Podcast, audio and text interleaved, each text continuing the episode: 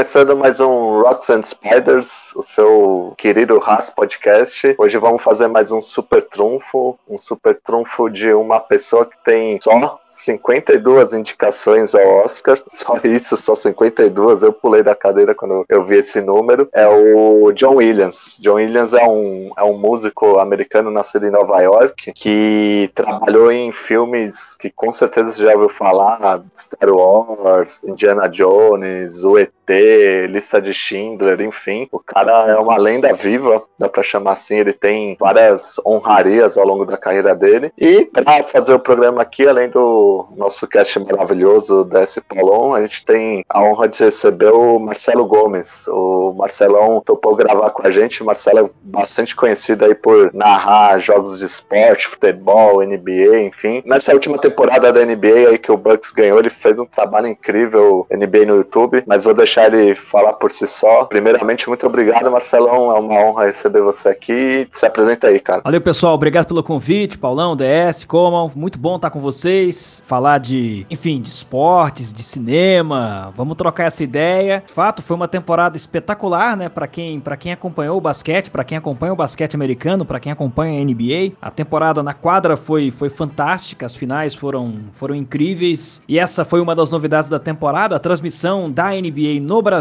no YouTube, uma transmissão aberta, né? Eu tive a felicidade de, de participar diretamente desse projeto com a NBA Brasil. Foi algo marcante, foi algo que eu vou guardar, vou guardar por muito tempo. Você citou bem, foram finais incríveis, as finais de conferências foram espetaculares. Gostei, gostei demais. Que temporada. E que vem a próxima, né? mais um ano de novidades, mais um ano de emoções. Bem-vindo aí, Marcelo, pra gente gravar. Vamos ter, fazer uma, ter uma conversa aí, né? Falar sobre, como você falou, esportes, filmes, são temas que a gente curte bastante. Eu sou o Paulo Santos, né? Tô aqui pra gente conversar aí do John Williams, que é um puta compositor. Não só um compositor, mas como, como falou, né? Bastante premiado aí. Eu sou o DS e pode colocar qualquer música na sequência desse cara aqui para começar esse projeto maravilhoso. Esse cara só tem musicão, só tem musicão.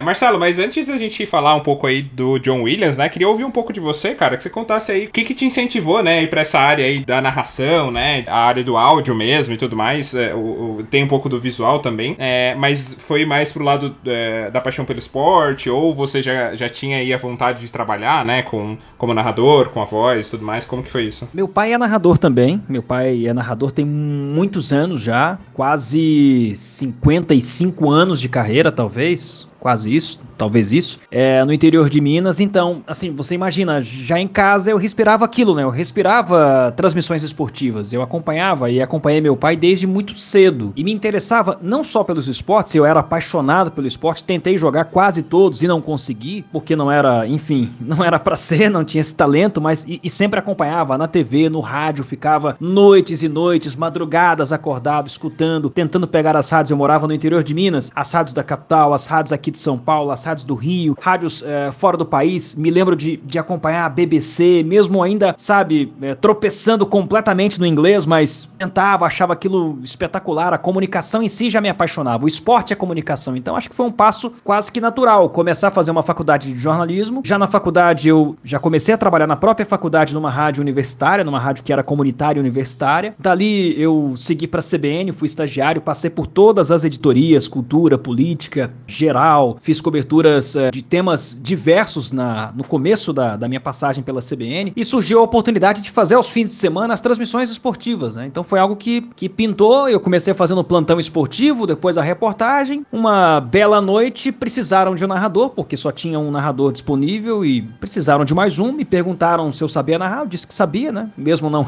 não tendo uma experiência prévia nisso. E deu no que deu. Então foi uma, foi uma, uma conexão, foi uma, uma sequência de, acho que de, de passos, né? E, e, acima de tudo, muito interesse e paixão pelo que eu faço. Que assim, eu gosto muito de esporte, gosto muito de comunicação. E vivo, me entrego para isso. Então, eu acho que desde o momento que eu botei isso na cabeça, que eu faria o jornalismo, que eu seria um profissional de comunicação, independentemente se no rádio, na TV, na internet, eu acho que as plataformas hoje estão todas, todas misturadas, né? Isso é muito legal, é o, é o barato da história, é isso, né? Era o que eu queria fazer e eu faço o que eu, que eu gosto demais, o que eu, que eu amo e faço com muito carinho, com muito zelo, com muito cuidado, com muita responsabilidade, mas me divertindo muito. Acho que é, que é algo que, que eu tenho eu tenho uma gratidão imensa por isso. O que, que você daria de conselho, cara, pensando assim, se alguém estiver escutando esse podcast aí, né, tiver vontade de, de entrar pra essa área, de, é, da comunicação esportiva, né, do jornalismo, o que, que você daria de conselho pra uma pessoa dessa, assim?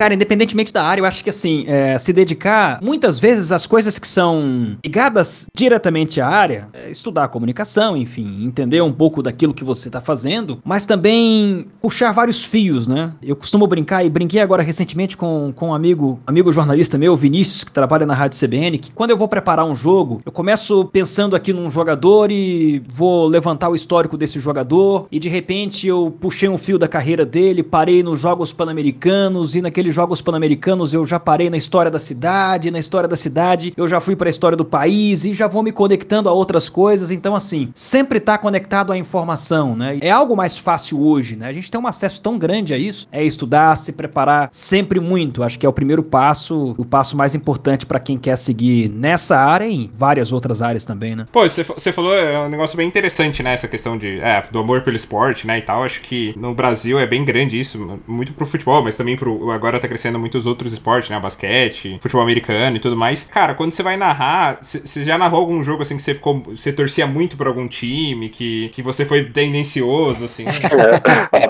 É, aquela pergunta capciosa, boa. Gostei da disfarçada do Pronto pra trazer, boa, Paulão. Foi boa, Paulão. E, e assim, eu conto, nem todos acreditam, mas enfim, mas eu conto todas as vezes que eu tô numa transmissão. Eu sou um cara muito. Eu, eu me preparo, tenho um, um método de preparação, às vezes até um pouco metódico demais, é, me sinto assim, mas é, eu fico tão pilhado na hora da transmissão que eu, que eu tô dentro de uma, sabe, de um universo ali, um universo completamente diferente do que, do que de fato é o, o meu dia a dia. Eu sou uma pessoa tranquila, mas na transmissão são tantos papéis e eu gosto de anotar anotar muitas coisas. Se eu tenho um jogo terça-feira que vem, como eu tenho um jogo terça-feira que vem, uma semana antes eu já vou começando a anotar, já vou começando a, a sabe, preparar, a, a buscar as informações e vou anotando e vou colocando, vou escrevendo, vou redigindo. Então, isso é muito legal. Na hora do jogo, isso me traz uma solução, digamos assim, entre aspas, ao que você chamou de paixão, e que é verdade. Eu já narrei muitos jogos do meu time de coração no futebol, que é o Cruzeiro. Eu tenho tanta coisa para me preocupar durante a transmissão, Paulão DS e como, que eu não consigo nem me lembrar que eu sou um torcedor.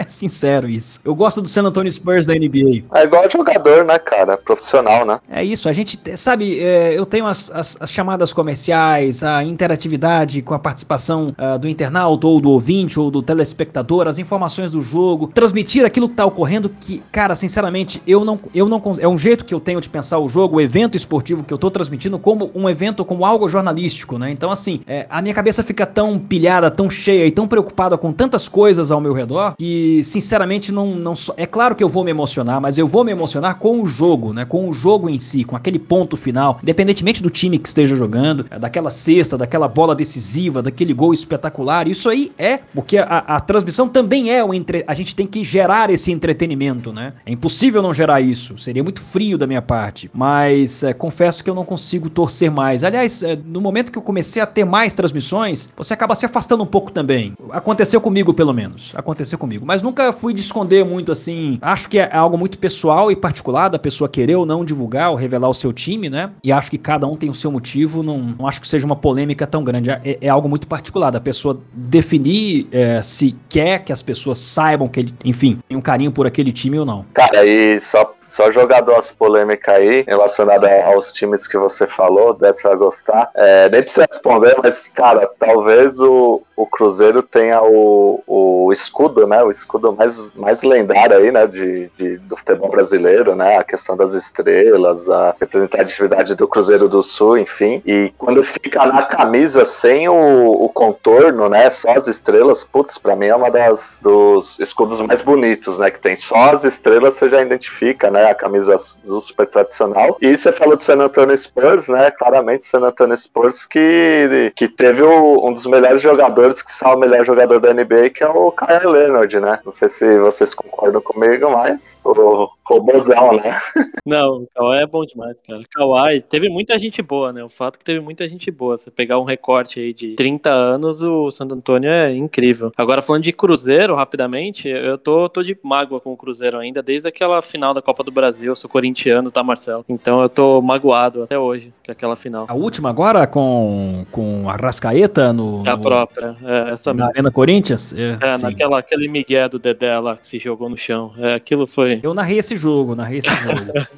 É, então. É, me lembro bem desse jogo. Olha, mas é, assim, você é corintiano, né? Eu sou. Dos jogos mais legais que eu fiz é, no rádio foi um jogo do Corinthians. Foi um jogo Corinthians e Inter da Copa do Brasil de 2009. Sim, que foi a final, a final, né? Fiz o- eu fiz o primeiro jogo no Pacaembu. Teve um gol do Ronaldo, teve um gol do Jorge Henrique. Sim, não, eu vi esse jogo ao vivo, eu tava vendo, não tava ouvindo na rádio, infelizmente, senão eu teria te ouvido, mas eu, eu assisti esse daí. Então esse, esse jogo foi um dos, jogos, um dos jogos marcantes, assim, de tantos. Não dá pra dizer, ah, esse foi o jogo. Não, tem vários, mas esse é uma baita transmissão. Foi uma transmissão muito, muito, muito legal de fazer. É um bom ponto, né? Boa lembrança aí, né? Bacana, é, é legal, assim, é marcante que a, a gente tá falando de vários anos, né? Então você tem lembranças aí de 13, 12 anos pra cá que ainda estão gravadas muito bem na tua memória, né? Tem outra transmissão que foi muito boa e acho que essa você não vai gostar, que foi do jogo do Tolima, Corinthians eh, e Tolima. Eu estava lá no estádio, lá eh, na Colômbia, eh, na eliminação do Corinthians. É, esse daí foi, esse daí é bem triste. É, você me levou do, do céu ao inferno, Marcelo, sacanagem. Esse jogo também é, é lendário, né? Também, né? Era o Corinthians só do Ronaldo e do Roberto Carlos, né? Outra, outra polêmica aí, lendária também. Esse, ficou até marcado, né? O Tolima Day. Até hoje o pessoal enche o saco dos amigos corintianos aí, né? Você tava no estádio, né? Caramba, você acompanhou isso? Tava, tava no estádio, tava no estádio, tava lá em Ibagué, no estádio. O clima da, da cidade era, enfim, completamente voltado pro jogo, uma cidade pequena, né? Foi uma transmissão, um jogo tenso, né, pro Corinthians, claro, né? E, e é curioso que antes do jogo, eh, o pessoal da rádio local, o pessoal me chamou na cabine, né? E eu, enfim, conversava bem em espanhol, me entrevistaram bem antes do jogo, isso, sei lá, três horas e meia. Eu não me recordo o autor do gol, o nome do autor do gol do Tolima. Não, não me lembro se era Medina, eu posso estar cometendo aqui um engano, não me recordo. Mas enfim, me pediram lá no final da entrevista: ah, você é muito simpático, você é um cara legal, né? Veio do Brasil e é muito solícito, né? Conversa em espanhol com a gente. Eu agradeci, "Ah, ok, valeu, tudo bem, né? Você pode narrar um gol pra gente aqui como se fosse o gol eh, do Tolima, o gol da, da classificação? E eu pensei, cara, isso é estranho, né? Mas vai, tudo bem, né? Você, você é educado, cortês, né? Mas ó, pedi, deixa eu narrar em português, porque pra narrar em espanhol é complicado. Dá pra falar, mas pra narrar é um pouquinho mais complicado. E narrei, narrei o gol justamente do cara que fez o gol contra o Corinthians. Então depois do jogo eles foram lá na cabine de novo me chamar pra tentar entrev me entrevistar depois do jogo. Eu disse: "Não, não, já tá bom, chega, chega, não não, não quero, não, não, não quero essa resposta não. Deixa isso quieto aí já. Já rendeu, é. é. Caramba, é. Mas é histórico. Eu, eu não sou corintiano, mas esse jogo com certeza é um dos. tá marcado aí na história, né? Legal, várias histórias. Eu tava pesquisando aqui teu perfil, você é de uma cidade que nós três conhecemos bem, né? Que é Patos de Minas, né? O Desser e ia direto pra, pra Uberaba, né? Mas a empresa também tinha sede em, em Patos de Minas, né? Não sei se vocês lembram de Patos de Minas também, o Desser Paulão. Ah, eu lembro dos relatórios, é, direto, a gente tava falando de Patos. Tem um amigo também que é de Patos, um dos colegas, o, o Kaique é lá de Patos também, então é, a gente falava um pouquinho da cidade também. Região boa, região boa. Uberaba então também excelente. É, essa daí a gente ficou bastante. Eu fiquei presencial lá um bom tempinho, assim, rodando Uberaba, Uberlândia, entre outros. Você pratica algum esporte, Marcelo? Além de narrar assim também ou não? Ah, pratiquei, eu, eu lutei karatê quando era bem mais, bem mais novo, né? Até os 15 anos, então assim, já faz bastante tempo, né? Tentei jogar basquete, joguei em clube, né? Na- lá em Patos também, escolinha, né? ba- basicamente. Mal futebol, mas assim, hoje em dia, só mesmo, só mesmo a corrida, né? Corrida mais pra, ficar em forma. Queria jogar, queria voltar a jogar. Cara, hoje eu volto a jogar um basquete, né? Mas assim, nunca acontece, infelizmente. Mas eu tô sempre na corrida. Se você quiser arriscar um, bas um basquetinho ou um futebol americano lá no Parque de Ibirapuera, só, só chamar. Te vai lá. O basquete eu, eu topo. Futebol americano não sei se eu vou conseguir, mas enfim. Esses dias a gente bateu uma bolinha lá de. Né, nem sei se é bater uma bola, né? Futebol americano, como que chama. Mas a gente tava jogando lá no Ibira, lá, com uns amigos também. É bem, bem divertido, né, cara? Falando em basquete, a gente tem um amigo nosso que jogou profissionalmente, jogou no Santos, jogou em Santos lá, né? Jogou no time profissional de Santos lá e tal, o Vini. Abraço aí, que gravou com a gente também. Monte sagrado. 2,20m, né, cara? É, e o que, que você curte fazer, Marcelo? Hobby, assim, fora de trabalho e tal? O que, que você. Eu, eu gosto de ficar muito com a minha filha, né? Com a família de uma forma geral. Gosto muito de, de tocar violão, gosto muito de, de ficar ao lado da música, né? Foi algo que eu, que eu seguiria se eu não, não fosse jornalista, se não desse certo. Na verdade, não se, se não desse certo. Acho que eu, eu fiz. Eu, eu precisava fazer uma escolha para me dedicar totalmente àquilo. E eu fiz essa escolha durante ali os, o segundo ano, talvez, da, da universidade, porque eu gostava de tocar, tocava, fazia um som. Então é algo que, que me conecta, assim, com um momento de, de calmaria. É algo que eu gosto, gosto demais. É, acho que são as coisas que eu mais que eu mais tenho feito, principalmente nesse último ano, né? Nesses últimos dois anos quase aí de pandemia, né? De aproveitar um pouco o tempo com, com a família e aproveitar a música nesses momentos, né? Sempre é bom, sempre é bom. O que, que você curte de música? O que, que você curte aí, que você toca? Eu sou um cara,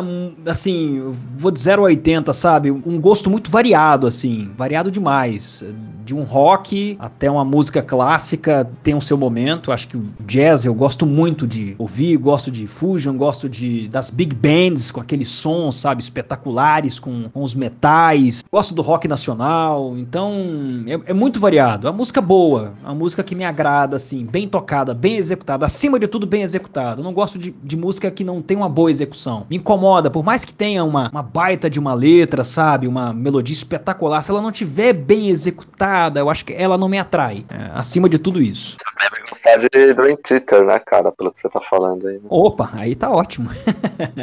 Rock Opera, né? Tecnicamente os caras são muito bons, né? Tipo, é, era para ter um reconhecimento assim a nível de outras bandas muito maiores, né? Metallica, Rolling Stones, mas tecnicamente os caras são muito superiores mesmo. Talvez menos comercial, né? Muito técnico, né? Tanto que tem muita gente que, que até não gosta do som deles porque é muito técnico, né? E tem algo na música que é a simplicidade, né? Nem, nem sempre aquilo que é mais complexo é o mais bonito, né? Claro que a gente tá entrando no bonito aí, é uma coisa muito subjetiva, né? Mas, por exemplo, é, eu curto uma banda, Toto, que é uma banda que muita gente não, não, não dá, talvez, o, o reconhecimento, até por muitas músicas mais românticas que foram gravadas, mas que são músicas extremamente, assim, a execução é execução absurdo, absurda, uma execução, cara, incrível. Tocam demais, é, tem uma variedade de composição, uma capacidade de executar aquela música, sabe, uma capacidade enorme. Então, nem sempre, nem sempre, eu acho que a gente não pode se apegar muito ao, talvez ao, ao conceito, ah, eu só, eu só curto ah, o rock, eu só curto, sei lá, eu, eu sou do, do samba. Acho que tem, cara, gente fazendo trabalho muito legal aí em diversas linhas, de diversas, é, com diversas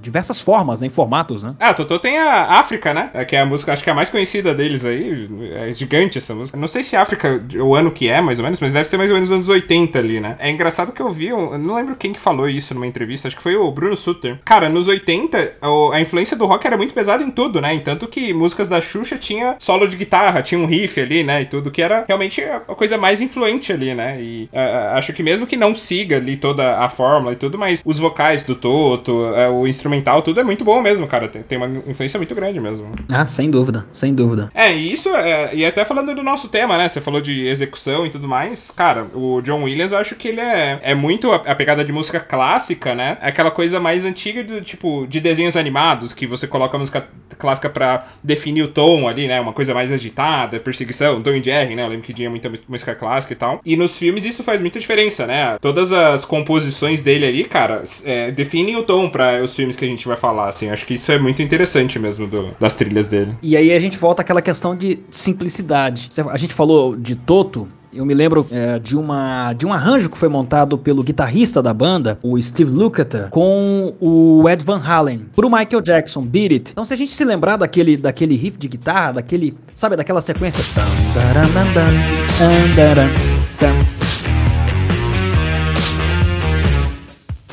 Então, assim, isso é uma coisa. Muito. Você vai falar, você vai pegar o violão, você consegue fazer. Você pega um teclado, você consegue fazer. Você vai dizer, ah, mas isso é, é muito fácil. Tá, tudo bem. É simples, mas a beleza tá justamente nessa simplicidade, essa sequência absurda que fica, que gruda na tua cabeça e depois de quanto tempo tem essa, essa composição? Mais de 35 anos, sei lá, quase 40 anos, talvez menos, né? Quase 30 anos por aí, enfim, anos 80. Se você tocar até aquele que é difícil achar, né? Aquele que nunca ouviu, mas enfim, se você encontrar alguém que nunca ouviu essa música, o cara vai dizer: caramba, impacto dessa sequência, né? Que loucura que é isso, né? A, a simplicidade faz isso, cara. Não é tão simples é, achar algo tão, tão bonito, né? Com uma sequência tão. Limpo, né? Tão exatamente limpo, né? Isso é muito bonito. O mais difícil é ser simples, né, cara, no final das contas, né? Sim, é, com certeza. Tem uma outra que eu acho muito. Uma outra história, assim, que eu acho muito legal, que é, é o Angus. É, se eu não me engano, foi o Angus, tá? Não lembro exatamente. Mas que ele, ele compôs a música do Ghostbusters, né? Que aí tem aquela. É, Ghostbusters e tal. E, e aí ele tem a música do próprio ACDC, que é o Thunderstruck, né? Que tem aquela, é, aquele riff icônico ali de guitarra no começo e tal, que é bem marcante, assim, no ouvido, até simples, assim, né? Tem umas três notas, de quatro notas. E se você colocar a composição é praticamente a mesma, né? Inclusive eles colocam as músicas assim, o Thunderstruck fica junto com Ghost, Ghostbusters tal. Tem um vídeo no YouTube muito, muito legal nesse sentido aí. E é isso, né? A coisa simples que ele replicou em outro lugar, mas gerou dois produtos completamente diferentes e muito icônicos, né? Os dois. Cara, Ramones, né? Os caras eram super simples, né? Não tinha sofisticação nenhuma, né? Na melodia dos caras e Ramones. Próprio Nirvana, né? Também. Música super simples e, e tal. E marcaram o nome na história, né? Ah, se a gente for até uh, antes, né? For pra época do Rockabilly ali, né? Uh, The Kinks, Elvis e tudo mais. Esses caras têm alguns riffs ali, uns passos de dança e faz, fizeram composições incríveis também, né? Sim. Beatles, né? Também. Ah, o Beatles já tem uma pegada, acho que é um pouco mais complexa, assim. Eu acho que eles são um pouco mais. Não, não complexo, mas eu acho que eles têm um arranjo um pouco mais trabalhado, assim, eu acho. Até na questão de composição. Mas, mas sim, é, é, muito bom, né? Depende da época do álbum, né? Eles têm um tipo de banda que teve variações bem drásticas. Por isso, você pega os primeiros, você pega os últimos trabalhos, é bem diferente. Né? Que, uma nota que você acrescenta num. A gente vai falar de John Williams, tem um exemplo muito legal, legal muito bom, tem um exemplo espetacular, várias, aliás, tem vários exemplos, né? Mas é, que eu me lembro aqui, a gente vai falar um pouco mais pra frente, eu volto nesse tema, né? É como uma, uma nota, né? Uma mudança no, sei lá, num acorde, um baixo que você acrescenta ali, eu acho que isso traz uma, é uma coisa simples, né? Que traz a sofisticação, né? Que traz um, uma, uma pegada diferente. Você vai ouvir aquilo e aquilo tem assinatura, né? Os anos 80 são também responsáveis por, por muitas assinaturas musicais. Você ouve aquela banda e você já sabe exatamente o que é. Você ouve aquele, aquele, aquela batida e você sabe exatamente de quem é. é e funciona um pouco também assim com, com, com, com Williams, né? Você ouve a composição, você ouve a composição daquele filme, você quase que imediatamente se, se transporta e já sabe que é ele que, que, que fez, que montou, que escreveu e que fez a regência daquela música, né? Qual que foi a, a, a dos filmes dele, assim, que mais te marcou do John Williams, ou Marcelo? Ah, difícil, hein? Uma ser a número um do ranking. Muito, muito, muito muito complicada. Você sabe que eu tenho fases, né? Já é, de achar que o tema principal de Star Wars era música mais espetacular, mas é, depois a Marcha Imperial com Darth Vader, que é uma composição, cara, que é uma música incrível, né? Absurda. A trilha de Indiana Jones, né? Que ele mesmo falava, John Williams mesmo citava que era, eram notas, é, como ele usava a palavra que ele usava, que ele, ele inevitáveis, né? Ele, ele tinha uma sequência de notas que era uma sequência inevitável, ele usou esse termo, né? E o mais curioso é que em entrevistas, eu me lembro do making of desse filme, que o próprio Spielberg dizia dizia, né, que ele tinha as duas partes. Aquela primeira parte, tan, taran, tan, pam, param, e tinha a segunda. E, e ele tava em dúvida se colocava essa parte, se essa seria a parte, se essa seria a música, a trilha do filme, ou se seria aquela outra parte, né? Tararam, pam, pararam. Usaram as duas, então uma combina tão bem com a outra, né? Cara, já fui muito fã de Superman, da trilha de Superman. Recentemente eu via no YouTube um vídeo, não sei se vocês, se vocês gostaram, não sei, daquela série que passou há um tempo atrás, isso é para vai entregar um pouco a minha idade, né? Smallville. Vocês se lembram de Smallville? Sim, sim, muito boa. Da, nem me pô. As aventuras do Superboy, né, cara? Eu vi recentemente uma brincadeira que alguém fez no YouTube, não tava nem bem editado assim, mas tava lá. Colocaram a trilha uh, do John Williams na cena final de Smallville. Cara, cara, deu outra, deu outro significado pra série, deu outra pegada. Quando entra aquele som, aquela, sabe? É, é outro nível, né? Então, assim, eu tive fases de gostar. Eu me lembro de assistir, vai entregar a idade também, mais ainda, hein? Jurassic Park no cinema. Caraca. Ah, essa daí, essa daí eu queria ter, ter a tua idade pra ter visto isso, cara, porque é legal demais. E assim, na minha. É, em Patos não tinha ainda um cinema. Tinha um cinema espetacular. É, esse cinema depois pegou fogo.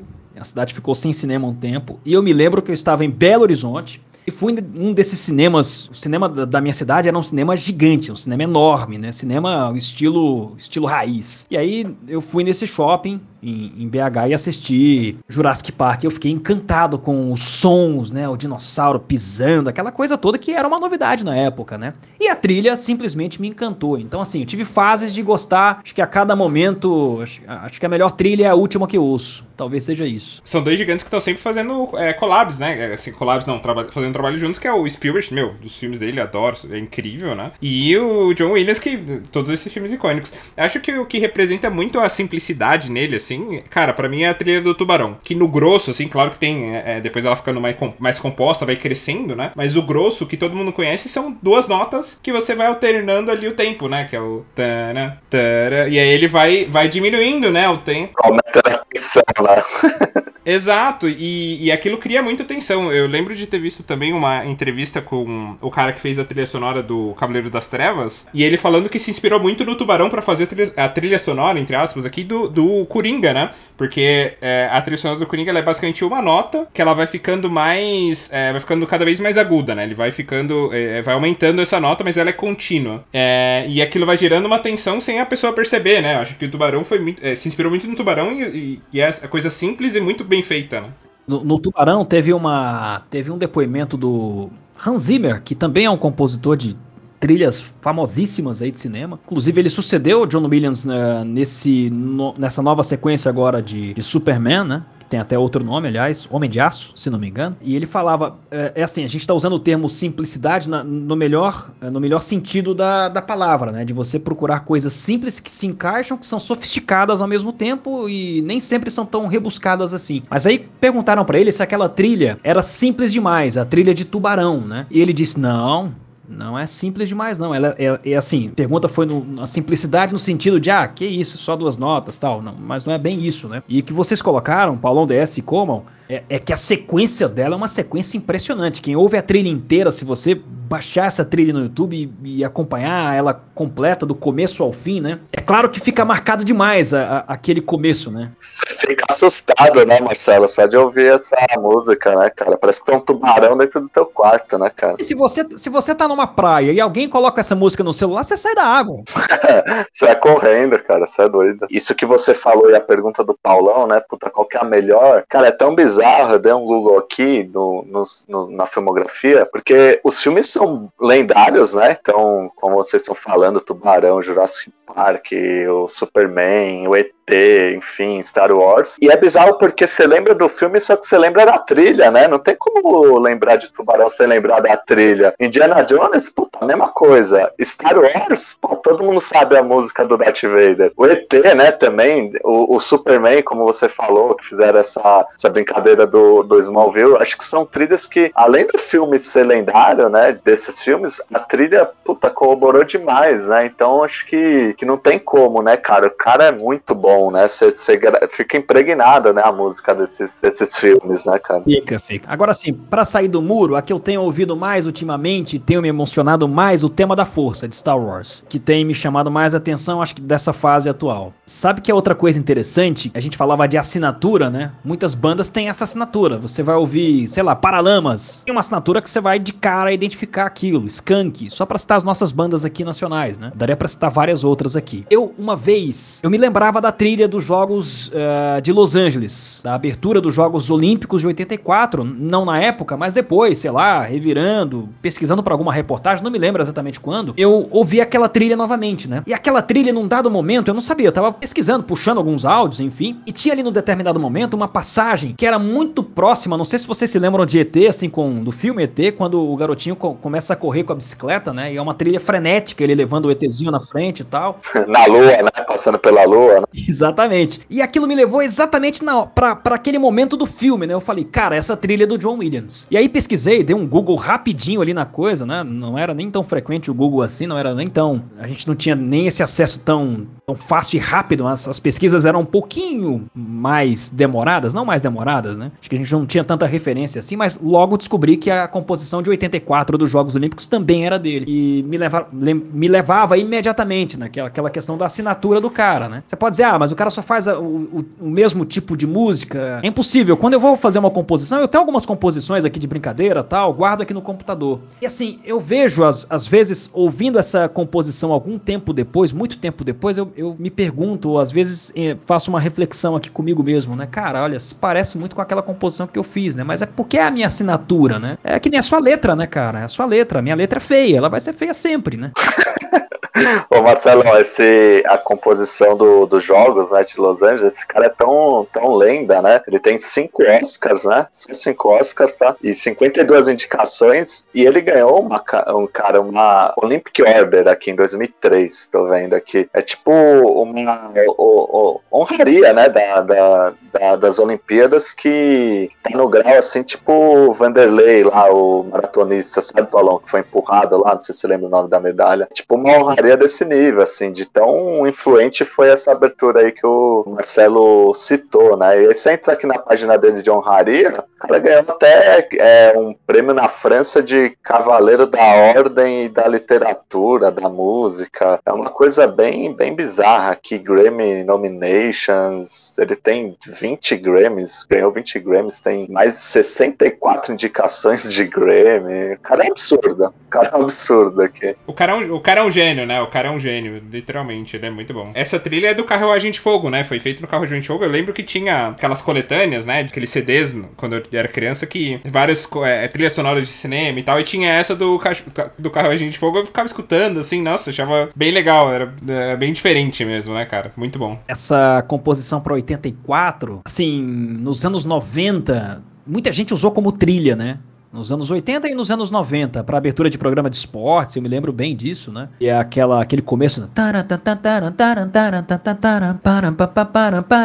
Acho que até recentemente eu peguei um vídeo aqui para reviver as, as aberturas antigas das, dos Jogos Olímpicos, né? Isso ao vivo foi um espetáculo, cara, ouvir isso lá na, com a banda, né? Um estilo meio, meio fanfarra, né? Bem americano, assim, né? Foi, foi, foi espetacular. Interessante, né? Você falou do Hans Zimmer, que tem uma história com o Nolan, né? O Paulo citou aí um filme do Nolan, enfim, acho que ele fez A Origem também, Interstellar. O John Williams, ele tem bastante parceria com o Steven Spielberg, né? Que é outro, outra lenda aí, né? Que o Paulo comentou comentou, e com o George Lucas, né, cara? Então, putz, é, o cara tá sempre bem acompanhado também, né? Um filme que me marcou muito, assim, né, foi o Terminal. Eu amo esse filme, assim, do Tom Hanks, né, incrível nesse filme e tal. E, e você percebe como que a trilha sonora é, define o tom de cada cena, né? Então você tem as cenas que são mais, mais comedinhas, né? Eu lembro muito de quando ele tá lá tentando, na, na luta para conseguir as moedinhas ali, né, entregando os carrinhos, e ele que, queria comprar um terno para ter o um encontro lá com a Catherine Zeta-Jones, se não me engano, né? E aí é uma música mais comédia, né? Mais assim, mais tranquila e tal. E aí tem as cenas que são um pouco mais dramáticas, e aí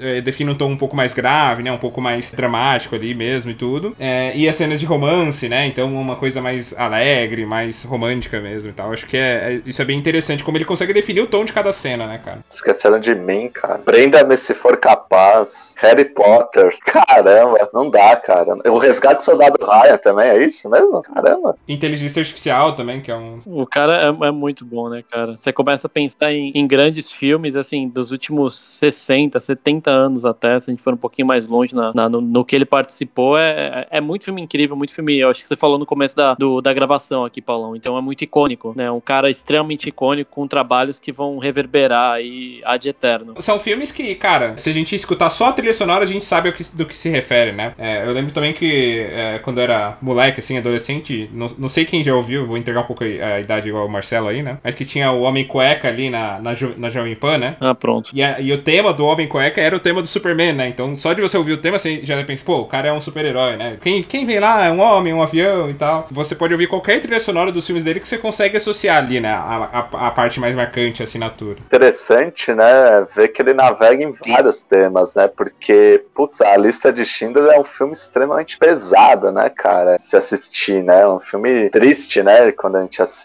né? Bem, o tema é pesado. Aí tem o terror do, do tubarão, a aventura do Diana Jones, Star Wars. E, tipo, esses filmes como o Paulo citou, né? O Terminal, Aprenda-me se for capaz. O cara consegue ter uma variância aí absurda também, né? É difícil, né? Porque às vezes o cara se especializa, né? Putz, eu faço trilha pra ficção científica, pra terror, sei lá. Eu acho que isso até aprimora ainda mais, né? A capacidade do cara de entregar bem qualquer seja lá o, o gênero do filme, né? E não vamos deixar só o Marcelão no fogo, né? Qual que é a música que você mais gosta aí, né? O Marcelão falou do, do Star Wars aí, vamos falar das nossas também, além da nota. Cara, eu não sei se tem uma música específica, mas eu gosto muito da, é, das músicas do Harry Potter mesmo. Acho que, apesar de não ser meu top filmes, assim, top histórias, nem, nem nada do gênero, quando eu fui pra, pra Disney, quando eu fui pra Orlando e tal, tem todas aquelas musiquinhas que ficam tocando no parque, você vai para lá e para cá e ficam tocando aquelas musiquinhas clássicas. Acho que essa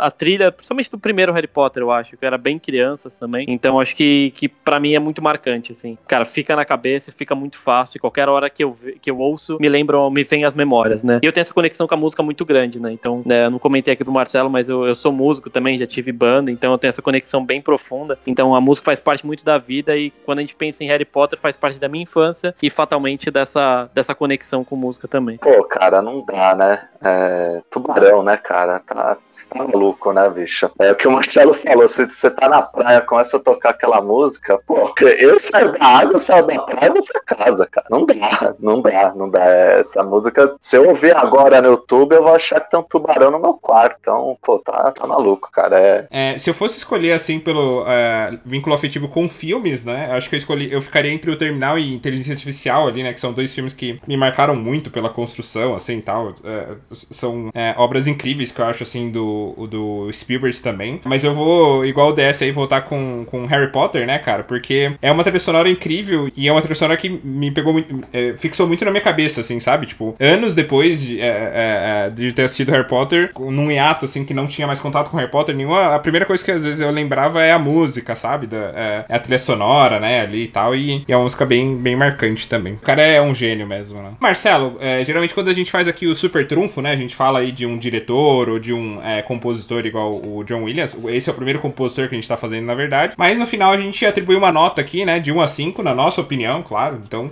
fica claro aqui pros nossos ouvintes que essa é a nossa opinião, mas queria ouvir de você aí de 1 a 5, quanto que você acha, que nota que você daria pro John Williams aí pra, pra carreira dele, pra carreira de vida. Quando vocês me, me, me, me propuseram esse tema, eu peguei algumas entrevistas até para entender um pouquinho mais, né, da, da influência que ele teve, mas entrevistas da época, dos anos 80, começo dos anos 80, e achei uma entrevista do Christopher Reeve, que era o intérprete do Super-Homem, né, do Superman, nos, nos filmes... Os clássicos, né? Os clássicos, exatamente. Com aquela roupa raiz com a cueca por cima, né? Vocês viram esses, esses, essa sequência clássica? Sim, com certeza. É legal. E o Christopher Reeve dizia o seguinte: ele disse nessa entrevista, né? Olha, tava, era uma enfim, um, evento lá que tinha participação do John Williams, ele falava, ele falou assim num tom de brincadeira, mas que é para divertir a plateia, mas que é bem, bem interessante, né? Que a trilha que fazia o Superman voar, que se não fosse a trilha do John Williams, o Superman voaria um pouquinho ali e já cairia. então assim, cinco, cara. 5. E você, DS, que nota que você daria aí pra carreira pra, de vida aí? A obra de vida do, de Jones? Ah, cara, eu sinceramente não consigo não dar 5. Tem muito filme que, assim, é, acho que a gente falou um pouquinho da, da, dessa parte de idade toda, mas o cara continua, né? A gente vai crescendo, vai ficando mais adulto e vai tendo cada vez mais filmes gravados na nossa cabeça, né? Então, né, eu acompanhei toda a saga de Harry Potter, eu, eu não acompanhei toda a saga de Star Wars em cinema, mas eu acabei vendo tudo depois. Vários filmes que são dos meus favoritos, assim, então, é, aí, Inteligência Artificial, Minority Report. Tem uma série de filmes, assim, que foram muito marcados e que às vezes eu ficava com a musiquinha na cabeça, assim. Acho que é o tipo de cara que é muito fácil gravar algumas coisas na cabeça. E eu acho que mais do que isso, né? Músicas se tornaram meio que essenciais na nossa vida quando a gente fala, por exemplo, da parte do tubarão, né? Sempre que eu vou brincar, assim, com qualquer pessoa na piscina, eu faço o um negocinho na cabeça de tubarão e começo a, a cantarolar a musiquinha. Então, assim, acho que por essa, essa conexão com, com esse cara. E assim, por muito tempo eu nem sabia qual era o nome dele, assim. Então, mas o tamanho, assim, tem, tem pessoas, né, que às vezes sem o nome a gente consegue nem mensurar o impacto que essa pessoa tem. Eu acho que o, ele é uma dessas pessoas. O tamanho, o impacto, pelo menos na minha vida. Então, é com certeza é 5. E você, Sr. Coleman, qual é a sua nota aí para o John Williams? Cara, não tem como, né? Se esse cara não for nota 5, que é a nota máxima, pode acabar o mundo, né, bicho? Porque o cara é uma lenda aí, como o Desce falou, marcou a vida de todo mundo. É aquela coisa, né? Esse cara, ele, ele, ele tá no refeitório da, das lendas, né? Pô, quem, quem vai sentar na mesa desse cara é o que? É um Hans Zimmer e ele lá, né? Puta, pra sentar na mesa junto com esse cara, na mesma prateleira desse cara, é só lenda. Então, pô, é cinco e, e muito cinco, né, bicho? Tem, é um cinco, muito cinco, né? É, é a prateleira bem alta, né? E você, Paulones? Eu, eu com certeza 5, né, cara? Não tem como dar outra nota. Esse cara é o que o DS falou, né? Ele impacta a vida de muita gente que escuta as músicas e tal, e muita gente não sabe o nome dele, né? Ele é um, um gênio aí que não, é, não tem tanto reconhecimento quanto deveria. Então é isso, pessoal. Queria agradecer muito aí a participação do Marcelo. É, tá convidadíssimo aí pra gente pra participar de outros episódios, a gente falar de outros compositores, né? Qualquer hora que quiser, tá, é bem-vindo ao RAS. Pô, legal demais. Fiquei feliz aí pelo convite, Paulão, DS e como. Cara, bom demais falar sobre, sobre esporte, comunicação, música. É três assuntos que eu gosto de falar, gosto de, de trocar essa ideia. Tô por aqui, tô à disposição. Obrigado pelo convite mesmo. Valeu, foi, foi bom demais. Espero não ter bagunçado muito aqui.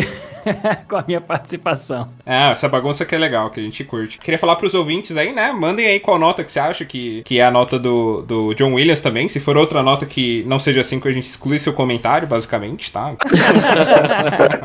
o cara é o Darth Vader, né? Tipo, já exclui. Já. E fala pra gente também qual que é o seu filme favorito, qual que é a sua trilha favorita do John Williams. É onde que o pessoal pode encontrar a gente, Tess? Nas redes sociais, no YouTube? Você consegue encontrar a gente no, pelo Rocks and Spiders no Instagram. Você consegue encontrar a gente em qualquer agregador de áudio. Então, se você quiser ouvir a gente no, no Spotify, no Deezer, no Amazon Music, qualquer um deles você encontra a gente. E também consegue acessar a gente pelo YouTube. Então, a gente tem a gente lança tanto episódio de podcast quanto nossos vídeos no YouTube toda semana. Então, você consegue acompanhar nosso conteúdo e também pode ficar atento ou no Twitter, ou no Facebook ou no Instagram para ver quando que a gente tá lançando essas coisinhas aí, além de outros conteúdos que a gente faz também. E onde o pessoal pode te encontrar aí, Marcelo? Nas redes sociais? Quais são os seus canais aí? Mais fácil pelo Twitter, né? MG Marcelo No Instagram, Insta MG Marcelo Gomes. Lá publico os vídeos, publico as, as, escalas, né, os próximos jogos, as transmissões ao vivo no YouTube, né? Hoje no YouTube da NBA Brasil. Então sempre por lá nas minhas redes sociais tem toda toda a agenda, toda, todas as datas, todos os jogos, próximos jogos e algum conteúdo também que eu vou criando aos poucos aqui para as redes sociais. MG Marcelo Gomes no Twitter e Insta MG Marcelo Gomes no Instagram.